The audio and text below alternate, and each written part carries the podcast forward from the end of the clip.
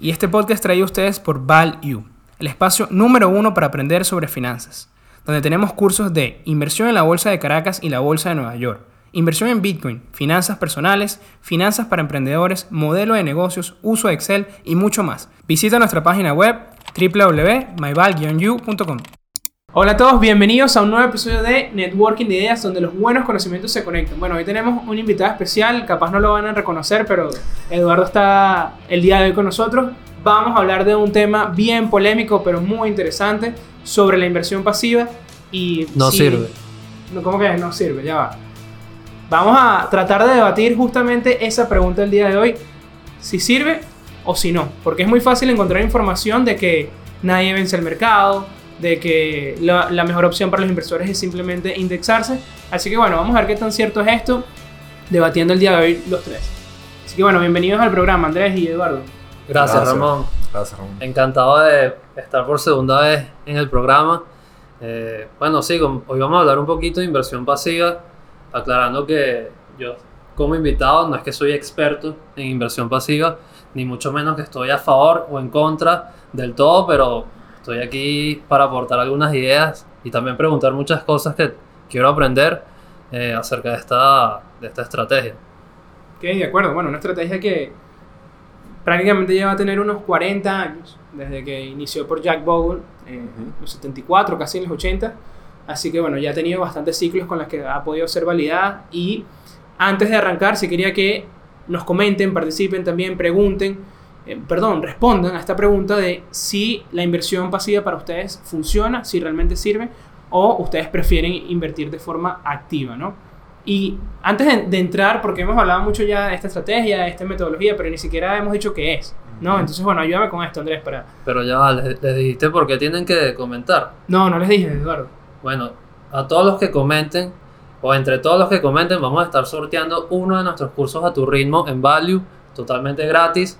Va a haber un ganador por semana, como ya hemos venido haciendo durante toda la temporada 8. Y bueno, voy a aprovechar el espacio, Ramón, para promocionar el curso del estimado profesor Andrés Urquiola, que vamos a tener la oportunidad de sacar por tercera vez este 23 de noviembre, el próximo 23 de noviembre de 2021.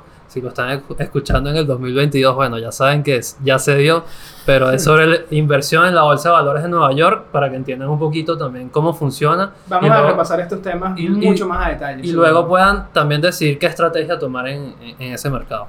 De Sí. acuerdo. Exactamente. Bueno, y para adelantar un poco a lo que hablamos también en el curso, pero para que lo puedan ver, eh, ¿qué es la inversión pasiva? Bueno, ¿No?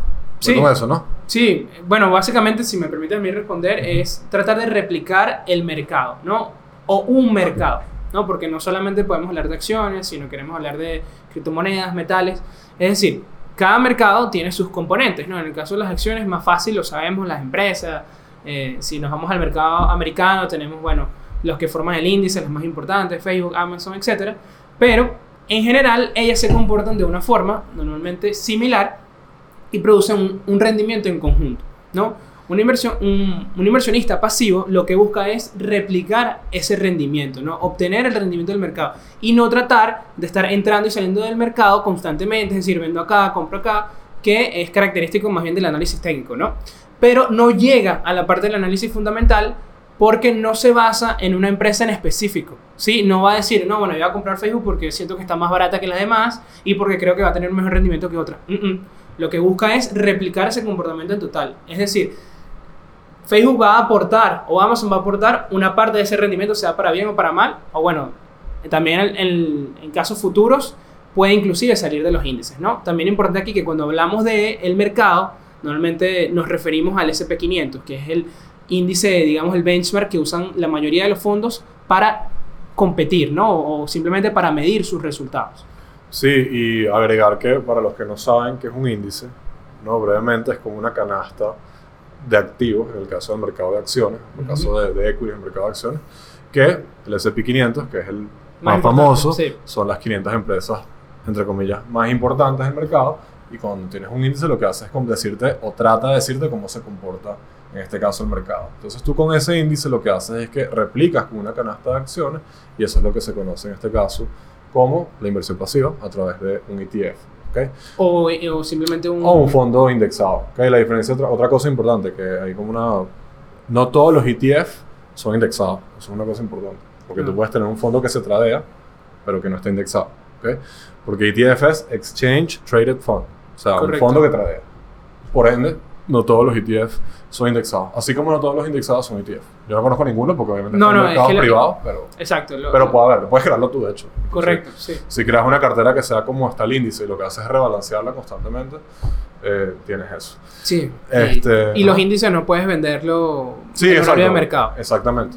Tú no puedes comprar el índice. Tendrás que. O sea, de hecho, y, y brevemente para, para cerrar esta parte, para que entiendan, de hecho, los ETF se crean para esas personas que dicen, ok, yo no me quiero preocupar por esto, yo quiero tener un rendimiento como el del mercado, igualito, pero yo no tengo tanto dinero para comprar, bueno, una de Amazon, una de Google, o sea, las Sí, 500 claro. acciones del S&P.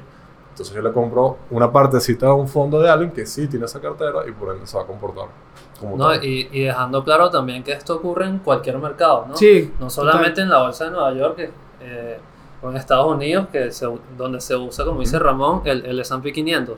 Pero puede existir también un mercado europeo, un mercado asiático, latinoamericano.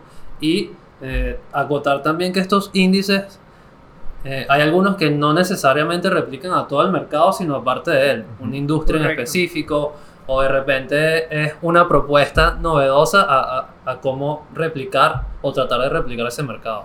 Sí, tal cual. Además de que, que bueno, que el S&P no es el único índice, está El Dow el Jones. Dow el Jones, Nasdaq. está el Nasdaq, está el Russell, que son los, el Russell 2000. Entonces realmente como que con cada índice tú puedes crear un ETF y de hecho hoy en día hay ETF de, de todo. O sea, Ahí de tienes todo. de todo. Mira los de, los de Katie Wood, pues los de Innovation. Exacto, el de AirK, eh, AirK, este, ¿Cada cuánto se crea un ETF? yo creo que todos los días sale algo nuevo. O sea, de, de hecho eso es otra cosa que la gente no, no sabe, o sea, o normalmente no, no- no se da cuenta, que es que del S&P 500 no solamente está el SPY, que es el más famoso de State Street, sino hay muchos también, hay Sí. varios, hay como ocho de hecho. Esto lo pueden ver por cierto en ETF.com o E etfdb de database.com, ahí pueden investigar más sobre ETF sobre si les, si les llama la atención. Y lo que mencionabas tú, hay 11 sectores del mercado y cada uno de esos sectores tiene unas industrias y de hecho hay ETF sobre cada industria de cada sector. O sea, si tú, por ejemplo, yo quiero invertir solamente en Banco. bancos, entonces yo compro el XLF, el XLF, que también es de State Street. Pero dentro de bancos hay otros sectores. Eh, dentro de financials, pues. Claro. Está que si Visa, Están Master, los seguros. está- está- y hay un montón de cosas. Tú también puedes comprar ETF de esa industria en específico. De muchísimas industrias. De hecho, les estaba comentando antes de, de empezar sobre el ETF de, de equipos deportivos profesionales, uno que se creó recientemente, eh, que incluye eh, franquicias que cotizan en, en bolsa, los, como los, el New York Knicks, eh, Tú estás apalancado ahí, ¿no? Manchester Me imagino. United. Eh, me gustaría, me gustaría, pero no, en verdad no, no lo he analizado mucho. Pero también cotizan eh, o están incluidos dentro del índice ligas completas que, Claro. o franquicias de, de lig- organizadoras de Que ligas son completas que, que son públicas, como la Fórmula 1 y Ah, está cool eso. entre otras. Ojo, eh, aquí es importante que Y no simplemente tener un ETF o comprar un ETF significa que estás invirtiendo de forma pasiva o que sigues de estrategia porque lo que te dice la teoría y uno de los puntos claves, me voy a adelantar acá, es que tienes que estar diversificado. Claro. Cuando tú te enfocas en un solo sector, puedes tener la, la, la, la idea de que está diversificado, pero realmente no es así, Claro. porque se mueve en conjunto. No, puede que, mire cómo se mueven los bancos, que es un buen ejemplo. Tal cual. Eh, Bank of America se mueve prácticamente igual que JP Morgan. Sí, sí, tal cual. Este, de hecho, y, y a eso voy, ¿no? Hablar un poco de los beneficios de la inversión pasiva. Eh, el primero es lo que tú dices, la diversificación muy fácil, que obviamente la obtienes cuando inviertes sobre todo en el SPY, por ejemplo, porque estás diversificado a todo Estados Unidos. O sea, invertir en el SPY, yo lo veo que es como invertir en la economía de Estados Unidos, literalmente. Sí, es que es eso. Si le va bien a Estados Unidos, te va bien. Claro, también tienes el MSCI World, que ha tenido rendimiento un poco más bajo, pero es el que menos, de, digamos, de los grandes, tiene correlación con, con el SP. pues, tiene una correlación de menos del, del 0.5. ¿ok? Ok.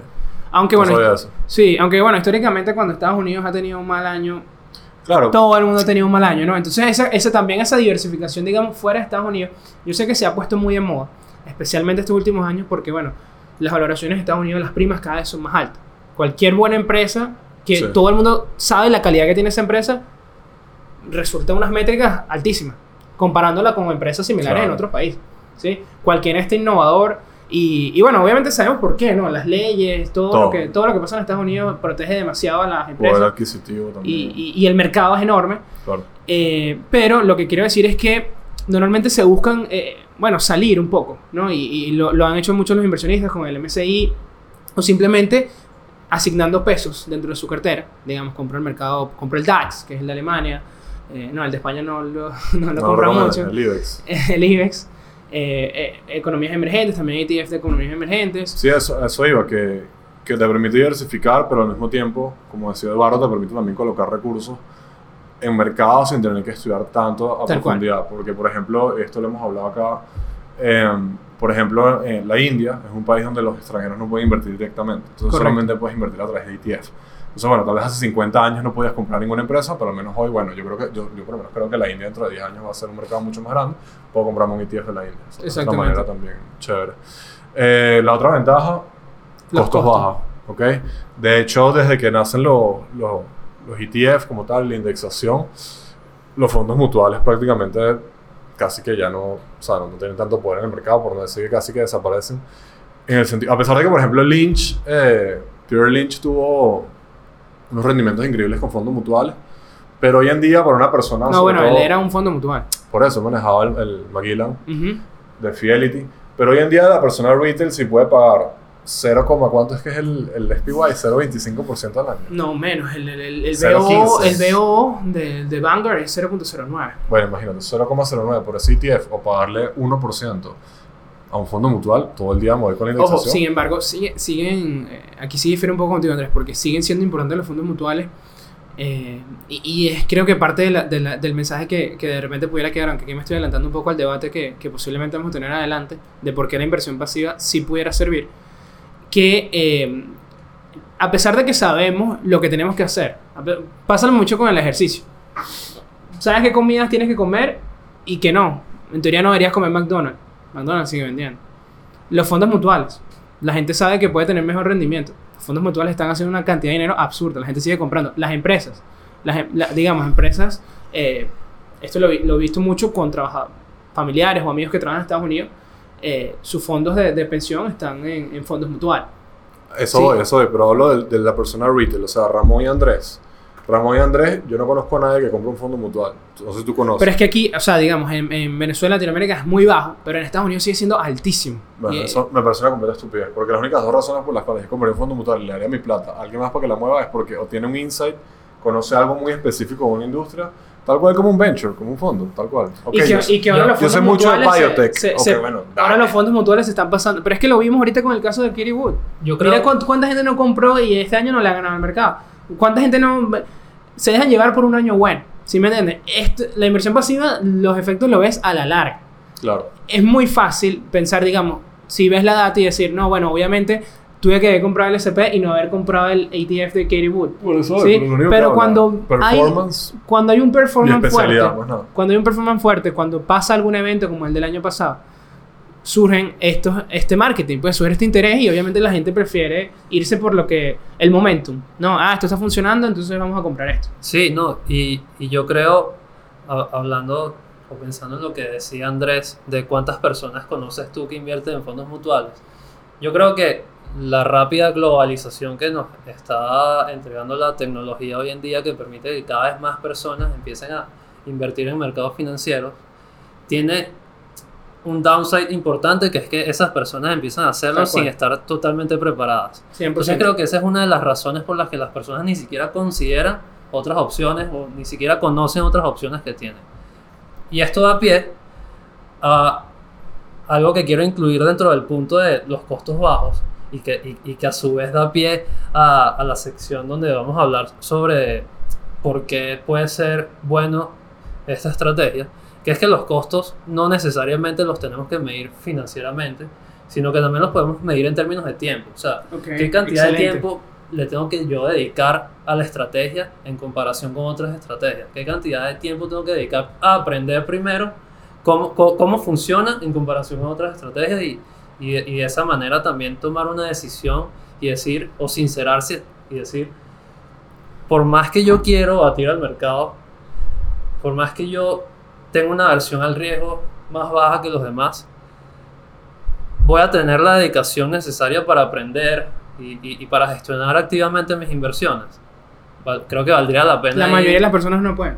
la mayoría de las personas no pueden y, y- y por eso es que esto es uno, un punto a favor que tiene esta estrategia a la hora de, de ofrecerle eh, a estas personas una alternativa al menos interesante en términos de, Vale. de- Pareciera ser válida, ¿no? válida en términos de, de riesgo, beneficio y, y tiempo, ¿no? Y tiempo. Sí, lo- los costos financieros son bajos y los costos de esfuerzo, como bien mencionas, Eduardo, son bajos también. ¿Qué más hay por ahí? ¿Qué otras ventajas traes? Pues traes las desventajas, así que... Bueno, el tema del, del conocimiento, el tema de la energía, el tema de. eh, el tema del costo de oportunidad, sobre todo. Porque, a ver, si tú no tienes tiempo para invertir, muy probablemente es que no lo hagas. Y tu enemigo número uno se vuelve la inflación. Especialmente si, si eh, estás ahorrando. Bueno, no creo que ya nadie lo está haciendo. Pero bueno, tienes la, la- no tienes las alternativas para no ahorrar en moneda, en moneda fuerte, ¿no? Tienes que de paso depender de estas monedas débiles de Latinoamérica, que ya sabemos las atrocidades que pasan con ellos. Generalizando, ¿no? Hay unas que, que se han mantenido más o menos. Y eh, ese es tu enemigo número uno. Entonces, la inversión pasiva te abre una puerta inmediata para protegerte por lo menos de, de ese enemigo número uno, de la inflación. Porque siempre le ha ganado. Y ahorita estamos viendo, ok, estamos viendo que la inflación está horrible en Estados Unidos, aunque bueno, uno lo ve aquí desde Venezuela y dice 6% y se ríe, pero realmente es fuerte. O sea, realmente el incremento, el incremento ha sido bastante. Pero el mercado le ha ganado a eso. El mercado está haciendo 25%. Y se nos olvida que el mercado está hecho precisamente para ganarle la inflación. Claro, periodos muy fuertes de infla- inflacionarios hacen que las empresas se vuelvan débiles en su, en su flujo de caja, etcétera, y puede más bien no traer los rendimientos necesarios. Pero el mercado, en principio, el primer objetivo del mercado es ganar la inflación. Entonces, vas a protegerte de eso, que eh, de cierta manera también ganando tiempo, que bueno, primero tienes que prepararte, luego empezar a analizar empresas, que de repente lo que es no, no, no tienes el tiempo o capaz no tienes la, la disposición, porque puedes tener el tiempo, pero puede que no te guste. Hay personas que uno le dice, no, pero es que tienes que leer el balance, no, le gusta, pero claro, uno lo ve desde su perspectiva que uno ve un balance y, eh, oye, qué fino, mira, ah, mira cómo aumentaron las ventas, no sé qué, pero no puede verlo desde su perspectiva. Hay personas que simplemente no quieren o odian la contabilidad. Entonces, le ofreces una oportunidad. Sí, estoy 100% de acuerdo. De hecho, eh, yo personalmente nunca eh, lo he hecho. Yo nunca, o sea, yo he, trade- yo he tradeado el- los índices. Y todo el tiempo estoy moviendo, estoy tradeando opciones con ellos, pero, Claro. pero nunca he invertido como tal en ningún ETF. Pero lo que yo siempre le digo a mis estudiantes y a todo el mundo es le digo, tú tienes el tiempo y te vas a dedicar a esto. Mira, tú tienes que leerte esto. Claro. no solamente es leerte esto, sino que además de leerte esto tienes que estudiar la industria y tienes Claro. que entender la gerencia. Y tienes que, o sea, tienes que dedicarle por lo menos un par de semanas si vas a hacer una inversión. Mínimo. Tú lo vas a hacer y tienes que hacerlo por lo menos con 16 empresas para tener una diversificación más o menos decente. Tal cual. Y si, y si estás empezando, tal vez poco. Entonces, mira, no. Ok, indexate. Es Chao. una alternativa. Chao. Más nada, no me digas más nada porque vas a perder plata. Y porque, ojo, yo sé que hay nuevas tecnologías, yo sé que hay, ha habido mejores rendimientos en otros lados, fuera de las acciones, eh, pero estamos hablando que ya las acciones tienen más de 100 años de, de, de- de prueba. O sea, que, que este me- mecanismo Claro. sí ha servido. O sea, desde mi punto de vista, yo sé que el episodio dice que no sirve, para mí sí sirve. Sé que para muchas personas me lo van a debatir, inclusive tú que, que pudiera no ser, o sea, de repente analizando desde qué persona eres. Y A decir, eso me como, refiero. eso pudiera me ser, refiero. bueno, a ti no te serviría. Sí, eh, a eso me refiero. O sea, yo creo que, y más con lo que creo que estábamos comentando antes del episodio, el tema de los robo-advisors, que hoy en día hay muchísimas aplicaciones, honestamente no conozco ninguna y todavía hay muchas que, que quedan por hacer, que le ofrecen eso, como que mira, a través de inteligencia artificial tú puedes pagar una parte de tu salario y invierto esa plata por ti. Bueno, está bien, vamos a ver en verdad cuánto tiempo esos robo-advisors le van a ganar al mercado, porque si verdad son tan buenos, Claro. eh, tal vez van a ser como Jim Simmons y van a tener unos rendimientos todos locos con Quant, porque al final eso es inteligencia artificial. Tal cual. Pero yo creo que todavía estamos en un stage muy early para eso. Entonces, como estamos en un stage muy early para eso, para yo recomendarte, recomendarte a ti, mira, haz esto, te digo, papá, vete con, vete con el SPY y olvídate. Sí, o el, o el MSCI World que... O el MSCI o, lo- o cualquiera que sea que sea indexado al mercado. Ahora, yo por otro lado, yo te traje las razones por las que... Sí, hablemos de por, por qué no. Porque yo no lo hago, ¿ok? Ok. ¿Verdad, Este, Andrés? ¿Por qué no? ¿Por qué no? Primero, eh, porque me gusta perder plata, no vale mentira. Tampoco así. Este, yo creo que primero, porque también la indexación, al igual que la- la- los, los bonos también, que son instrumentos más aburridos, me parecen a mí, Eh, y aquí es donde la gente va a decir, yo tengo una cartera con 10 ETF y me encanta. Está bien, eso es tú, pero me parece aburrido. Me, me aburre no analizar, a mí me gusta analizar. Ojo, yo digo que si realmente estás invirtiendo, invirtiendo pasivamente 10 ETF es demasiado, ya eso es inversión Adem- activa. Además, además, exactamente. Pero me refiero a que a mí eso primero me parece aburrido. A mí no me gusta. A mí sí me gusta invertir, me gusta conocer la empresa, me gusta meterme y además. o sea, tú quieres adrenalina Que- con, tu, con tus ahorros. por Sí. eso hablamos del perfil. Tal cual, Claro. tal cual. Otra cosa, además, yo tengo, yo tengo 27 años, yo empecé a invertir a los 18. Si tuviera tal vez 60 años y tuviera 2 millones de dólares en el banco, o sea, me voy todos los días para la playa y Ok, ese, ese es un punto que te puedo comprar. El, el rendimiento requiere, por, por el rendimiento esperado requiere que tengas una cantidad de dinero más o menos aceptable, porque si no va a costar mucho hacer a ese voy, efecto. esa- a eso voy, pa- pa- para allá voy, para allá voy. Pero yo creo que primero tiene que ver con lo que te gusta. A mí me gusta hacerlo. Mi trabajo también requiere que esté todo el tiempo a la par de las industrias y por lo menos yo desde hace mucho tiempo eh, vi cosas en el metaverse antes de que saliera esto de Facebook. Por ejemplo, ¿por qué? Porque estudié Roblox y dije, "Garro, en verdad esto tiene un potencial en todo, educativo, marketing, eventos. Hay un montón de plata que se puede hacer acá. Y subió 40% en un día. Ah, bueno, y hace poco pegó 40%, pero dije, ok, ¿cómo yo puedo aplicar eso a mi trabajo? ¿Cómo lo puedo aplicar yo a una experiencia educativa, por ejemplo? ¿Cómo lo puedo aplicar Facebook? ¿Dónde está Facebook en esto? Entonces, como que eso me gusta y por eso tengo un portafolio de tecnología. Segundo, lo que tú decías, el tema de la plata, o sea, el performance. ¿no? Si tú tienes 27 años y tienes mil dólares y te vas a indexar, o sea, y no vas a meterle más plata a eso, va a ser difícil. Cosa, Va a que, ser difícil. cosa que Minervini en su libro habla mucho de super performance. Tú no puedes tener un super performance indexado porque vas a tener un average performance. Yo quiero a tener un ser average primero. performance. Mira, yo en verdad la más le gano al mercado un año de los cuatro años que tengo invertido en Estados Unidos. Pero yo primero no apunto a eso y segundo yo no apunto a tener 8% el resto de mi vida. Nunca. o sea, ¿Por qué? prefiere- No- no prefieres sacrificar no tener 8% No, tengo un perfil- apuntando un 50 Tengo un o perfil de riesgo apuntando un más 30. alto, claro. Tengo un Apuntando perfil de un riesgo más 30 alto, evidentemente. Yo, y yo quiero agregar a, a- a esos dos puntos, o sea, esto que voy a decir agregaría esos dos puntos en el sentido en que las personas tienen que entender que si bien no necesariamente son como Andrés, que, que está activamente investigando acerca de las empresas en, la que- en- en las que invierte, por sus inversiones y por su trabajo y por gusto. Sí, totalmente. es totalmente válido que también tengan una versión al riesgo 100%. muy baja y, y quieran, quieran invertir eh, a- activamente, o sea, seleccionar empresas o seleccionar distintos activos financieros e invertir sabiendo el riesgo que están asumiendo cuando de repente no están en el 100%, día a día metidos, ¿no? Pero de repente yo, Eduardo, eh, no estoy todos los días, todas las semanas o todos los meses eh, estudiando empresas o mercados o industrias, pero me siento totalmente cómodo diciendo, yo creo en Mark Zuckerberg y, y yo le doy mi dinero a, a Meta. Ok. Pero ahí también tienes un riesgo, es el tema del pricing, entender el ciclo de mercado en el que estás, entender la liquidez, todas esas cosas. Eso es lo importante. Tienes Tienes, que entender. Tienes que- riesgos que... siempre van a existir. Andrés está asumiendo riesgos en su caso también, porque Andrés Claro. eh, de repente, no sé, tú no tienes to- las herramientas que tiene un trader que está sentado en, en- Ni el Wall tiempo. Street, ni, Ni, ni el siquiera el trader, eso no me preocupa, son los institucionales con los que estás compitiendo. Que tienen personas, tienen equipos de trabajo analizando Exacto. empresas, ni siquiera analizando el mercado, analizando Todo. eh, y, y ni si- y hasta separados porque, bueno, tú analizas la parte de, de- de- de marketing de la empresa, tú analizas la tecnología, eh, o sea, tu competencia es dura. Durísimo. Sí, pero eso es lo importante. que- tu- esa es tu competencia. La Eh. gente dice, no, yo soy mi propia competencia. Está bien desde un punto de vista de mindset, de que para no ponerte presión de que yo no le tengo que ganar a, a- a Peter Lynch, obviamente. Pero eh, ellos están, el alfa no es para todos, ¿sí me entiendes? El alfa es, en- se va a repartir entre, en- Claro. entre todas esas personas y tú vas contra ellos. Tal ¿ok? cual. Pero, y si tú te sientes cómodo con eso, Claro. excelente.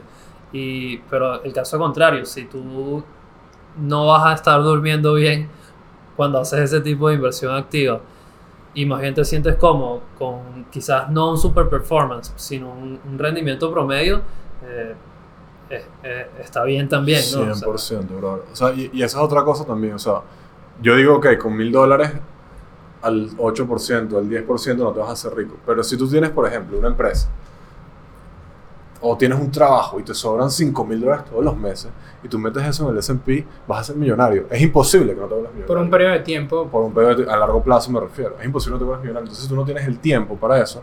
Yo sí creo, y aquí sí soy muy pro de la inversión pasiva, que en vez de comprarte un apartamento, depende de las condiciones crediticias, por ejemplo, que se va a depreciar y que tienes que administrar activamente de paso, métete en un S&P, en un SPY, tranquilo, papá. Y, y estás líquido. y tienes liquidez.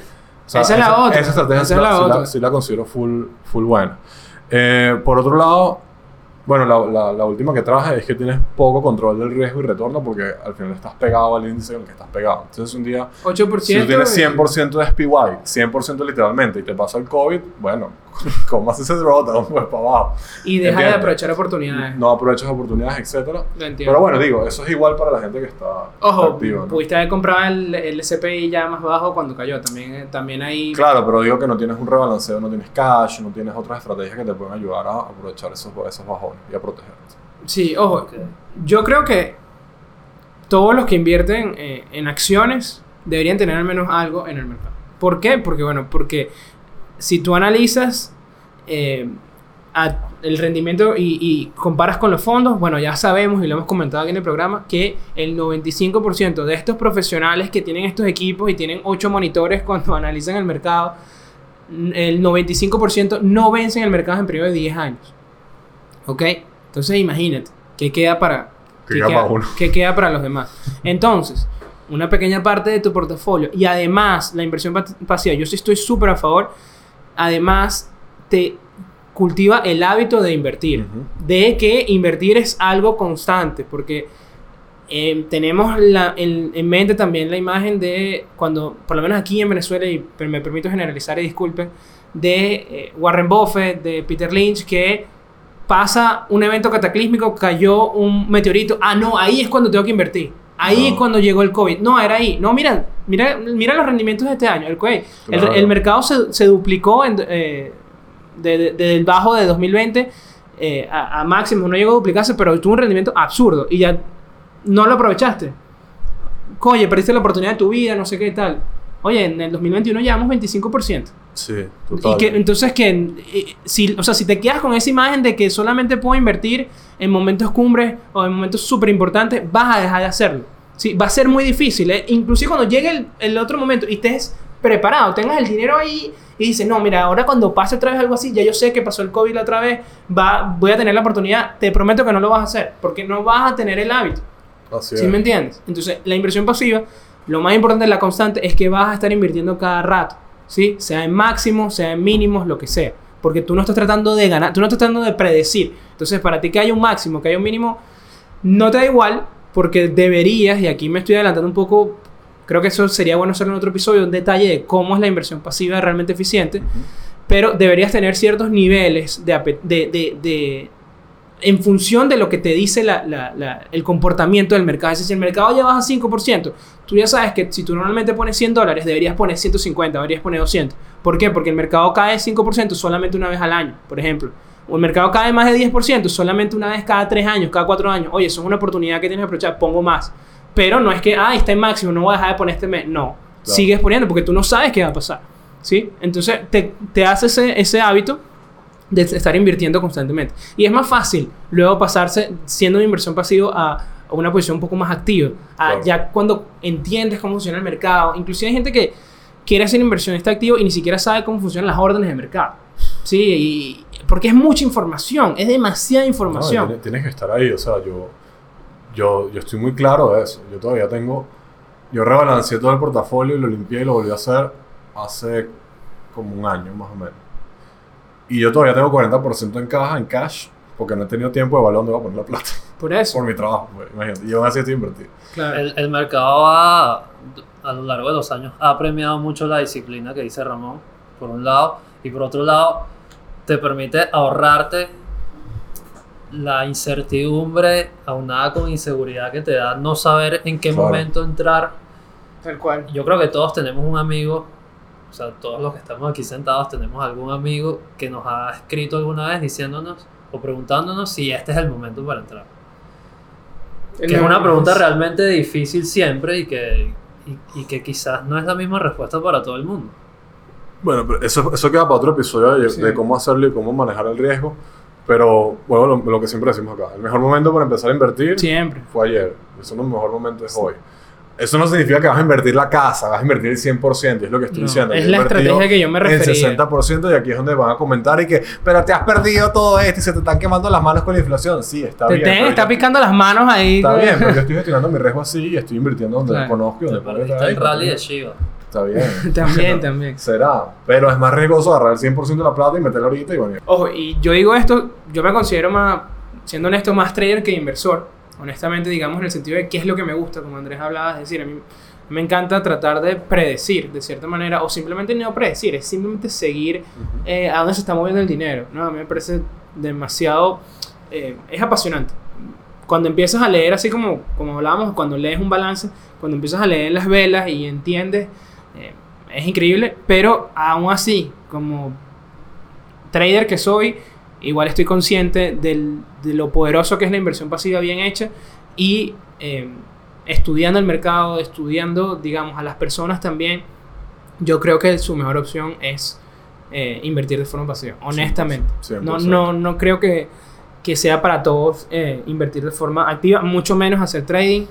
Eh, aprovecho este momento, como siempre decimos, eh, el- el- los ganadores en trading tienen muy buen marketing, pero los perdedores No sabes. no salen. Entonces, incluso una persona que tú creas que, es buen trader porque siempre pone sus operaciones ganadoras, nunca te va a poner las perdedoras. Entonces, eh, no se dejen llevar por, por, por, por marketing de mentira. No se dejen llevar porque eh, no sé quién hizo tanto por ciento. Ok, pero si este, si este año, ok, hizo 500% de su portafolio, pero el año siguiente pierde todo, ¿qué importa? ¿Sí? Eh, con la inversión pasiva no te va a pasar eso. ¿Sí? En lo máximo que se ha visto es una caída del 50-60%.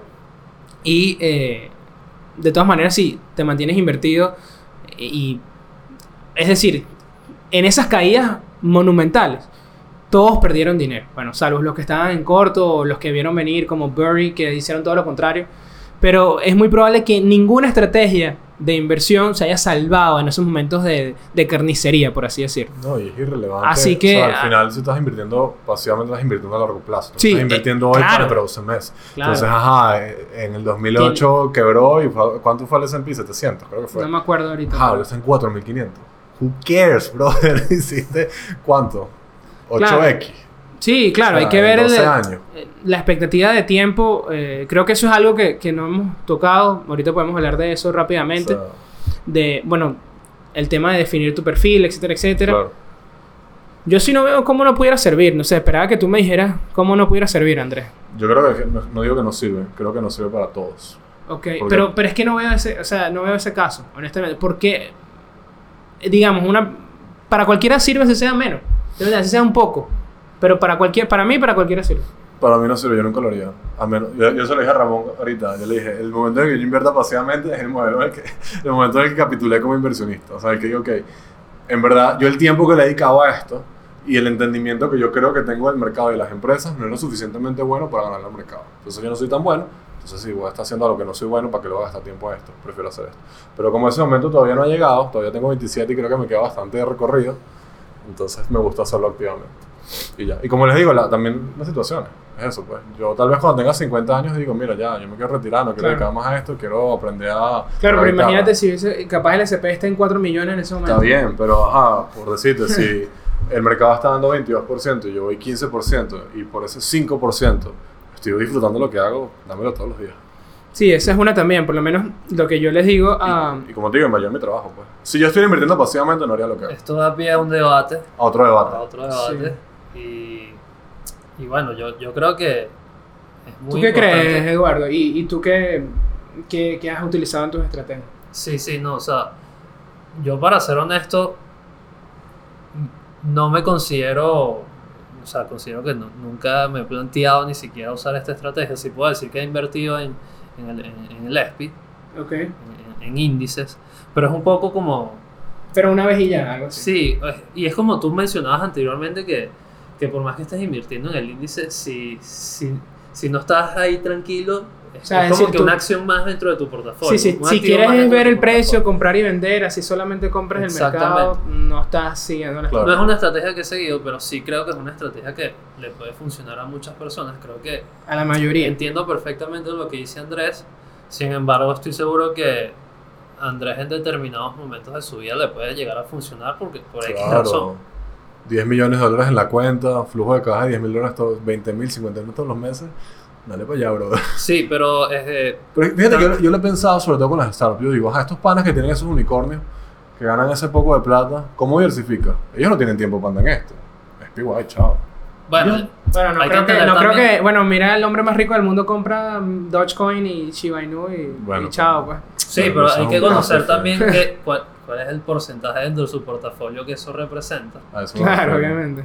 Creo que sí hay muchísimos emprendedores de ese estilo que diversifican es invirtiendo En cada- otras en startups. otras startups, que ya, ya hemos conocido varios casos así. Y lo que iba a decir antes es que sí estoy de acuerdo en que para la gran mayoría de las personas, el 90%, al menos pensando en mis, en mis amigos, familiares y personas cercanas, es la estrategia que funciona Tal cual. y la estrategia que, les- que es como un- una vía de entrada a las inversiones y a los mercados financieros, porque también hay que Eso. decir que tengo amigos que al día de hoy nunca han pensado en invertir ni siquiera, o sé que les ha pasado por la mente, pero no han empezado a hacerlo. Entonces, Es, es una buena vía. como entrada. manejar la bicicleta con las rueditas. Sí. Algo así. Rueditas de 20% este año. 25, de hecho. 25% este Un poco más, de hecho. Bueno, también es que yo entiendo. Te voy a dar el punto ahí, Andrés, aunque. eh, para mí es como si no le ganas al mercado. Yo sé que tu expectativa es que le ganas en el futuro. Ya probaste, bueno, para mí 4 o 3 años ya es suficiente como para decir, bueno, creo que parte de mis ingresos pudieran estar en el SP, ya que ha tenido mejores rendimientos que yo. Claro, tu expectativa es que a futuro, obviamente, si has visto que la brecha se ha cortado, es decir, cuando te ha ganado no ha sido por a lo mismo que al inicio, y entonces entiendo esa, esa narrativa de, bueno, seguir intentándolo.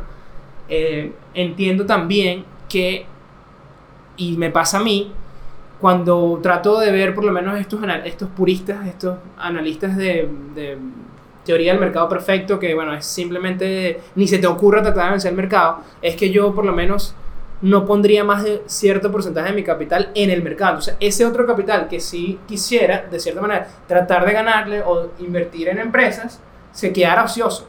¿Ok? Porque no voy a invertirlo pasivamente. O sea, esto quiero tradearlo, esto quiero... Claro. Entonces, ahí yo sí veo que, que, que, se, que se pudiera quedar corto el tema de la inversión pasiva, porque bueno, tú tienes un, un límite y tú dijiste, mira, este es mi tope que yo puedo invertir en el mercado. Entonces, el otro se va a quedar comiéndose por la inflación o estás dispuesto a arriesgarlo. Claro. Entonces, ahí, ahí sí, te doy, sí te doy el punto en ese sentido. Pero hasta Excelente. ahí, pero hasta Ex- ahí, hasta ahí, hasta ahí. Yo creo que de- debate asegurado y, y ya para ir cerrando eh, y de alguna manera resumir Lo todo lo que hemos venido hablando, que decir qué aspectos o qué hábitos son necesarios para tener éxito con esta estrategia. Bueno, lo hablamos durante el episodio. Lo primero es la disciplina. Eh, lo más importante en la inversión pasiva es invertir de forma constante, mantenerse invertido. Tú estás, como dicen, timing the market beats timing the market. ¿Ok? Tiempo en el mercado vence tratar de predecir el mercado. Tener un plan, como les digo, para aprovechar las oportunidades. Es decir, no crean que porque invertimos pasivamente no vamos a aprovechar el contexto. No, nada que ver. Eh, sé que el nombre dice poco esfuerzo, pero a la vez no significa cero esfuerzo. ¿Ok? Entonces, si, como les comentaba al principio, si el mercado cae más de un tanto por ciento, compro más. Si ves una señal muy, muy clara que te dice que es un buen momento, Pero es que ni siquiera, simplemente por puro comportamiento histórico del mercado. Si el, mercado, el crash del mercado más de 20% pasa una vez cada 10 años. Obviamente tienes que comprar más de una X lo que normalmente compras. No hay nada que hablar. Vean la gráfica del S&P de los últimos 100 años y ya. No, pero es- ni siquiera ver la gráfica. Simplemente, mira, el SP cayó 20%. No tienes que verlas ni O nada. sea, simplemente no, no digo, ves la gráfica en el sentido de que si inviertes un poquito en cada parte vas a hacer plata. Es imposible, es imposible no hacer plata. Claro. No, es un mercado al alza. O sea, el equity market es un mercado bullish por... En 100 años es un mercado bullish. Ya, Claro, porque- ¿Cuántos años va a vivir tú? 500, no sabes. Porque la oferta monetaria Claro. siempre ha crecido, entonces Exacto. Va, va a ser así.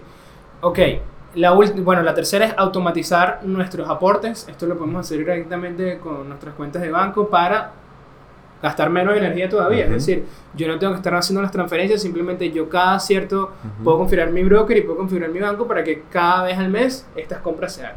Ujú. ¿ok? Y menos trabajo. Y también rebalancear, que lo- no lo hemos hablado mucho, que es simplemente, bueno, ya cuando por lo menos tenemos el MSI y tenemos el, el, el SP, tenemos Estados Unidos o tenemos Alemania, de repente Alemania tuvo un año demasiado bueno y Alemania pasa de ser nuestro 10% a nuestro 20%. Y históricamente, bueno, o lo que nosotros nos sentimos cómodos es que Alemania sea nuestro 10%, es decir, vendemos y compramos de los demás. Eso es lo que dice rebalancear. ¿sí? Eso puede ser otro episodio completo solamente Total. de vale Esto la no aplica necesariamente para todos también. Obviamente cuando uno dice eh, el invers- en inversión pasiva también incluye no solamente acciones sino bonos, que no hemos hablado mucho hoy. Y eh, los bonos también tienen ETF. ¿ok? Tú compras también una canasta de bonos. Y normalmente lo que se habla de rebalancear es cuando pasas de, de bonos a... De, de acciones a bonos. Cuando, Claro. Y lo que tú decías, uno va envejeciendo y en teoría quiere menos riesgo, pasa más a bonos. Pero bueno, esto no aplica para todo, ¿no? Si, yo también soy fan de que, bueno, si lo que está funcionando está creciendo más, de lo que crezca de forma natural. ¿Ok? Entonces, bueno, esto tienes que verlo en qué momento de, de, de tu etapa de vida de inversión estás. Tal cual. Excelente, excelente. Yo creo que eh, ya para cerrar el, el episodio, me gustaría invitar a las personas nuevamente a que comenten la pregunta de la semana. ¿Cuál es, Ramón? Sí, que si consideran que la inversión pasiva funciona o no sirve para nada, ¿no? Una oportunidad para que se ganen uno de nuestros cursos a tu ritmo. No olviden también el curso de Andrés, Inversión en la Bolsa de Valores de Nueva York, que empieza el próximo 23 de noviembre. Y bueno, también para agregar, coméntenos todos los, los temas que les gustaría que, que, eh, estemos tocando en próximos episodios, invitados que quieran tener en Networking de Ideas. Total. Y Nos ayuda muchísimo, de verdad que gracias por escucharnos y por todos sus aportes, son valiosísimos. Creo que es momento de pasar al dato de la semana, Andrés, Eduardo. excelente. Vamos a eso. Y el dato de la semana es, ¿sabías que una inversión de 500 dólares mensuales en el SP500 durante los últimos 30 años tendría un valor de más de un millón de dólares, a pesar de que el costo de dicho capital fuera de apenas 180 mil dólares? Y bueno, eso ha sido todo por el episodio del día de hoy, la inversión pasiva. Como que sí sirve, ¿no? No sé si alguno de ustedes tiene algo más que, que agregar, alguna recomendación final para, para los escuchas que quisieran darles en temas de inversión. Bueno, yo les recomiendo que siempre, estén en constante aprendizaje siempre. Andrés lo está, Ramón lo está, yo lo estoy. Si no han, ah, si no han empezado, empiecen apenas puedan. Eh, Tal cual. El mejor momento es hoy, el segundo mejor momento era ayer.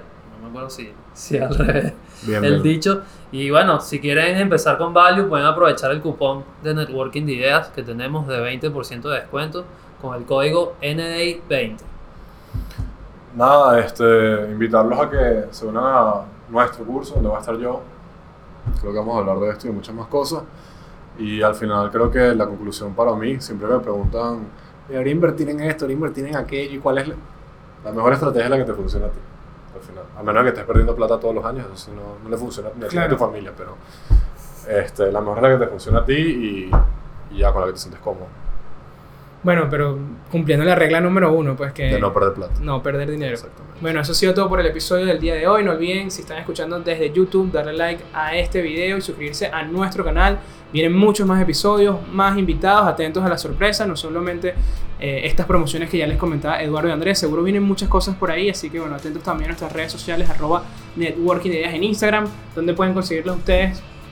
arroba myval piso u tanto en Instagram como en Twitter el canal de YouTube que ya mencionabas Ramón Value y, y bueno eh, mis redes personales arroba Eduardo Guevara S Arroba Ardens Urquiola.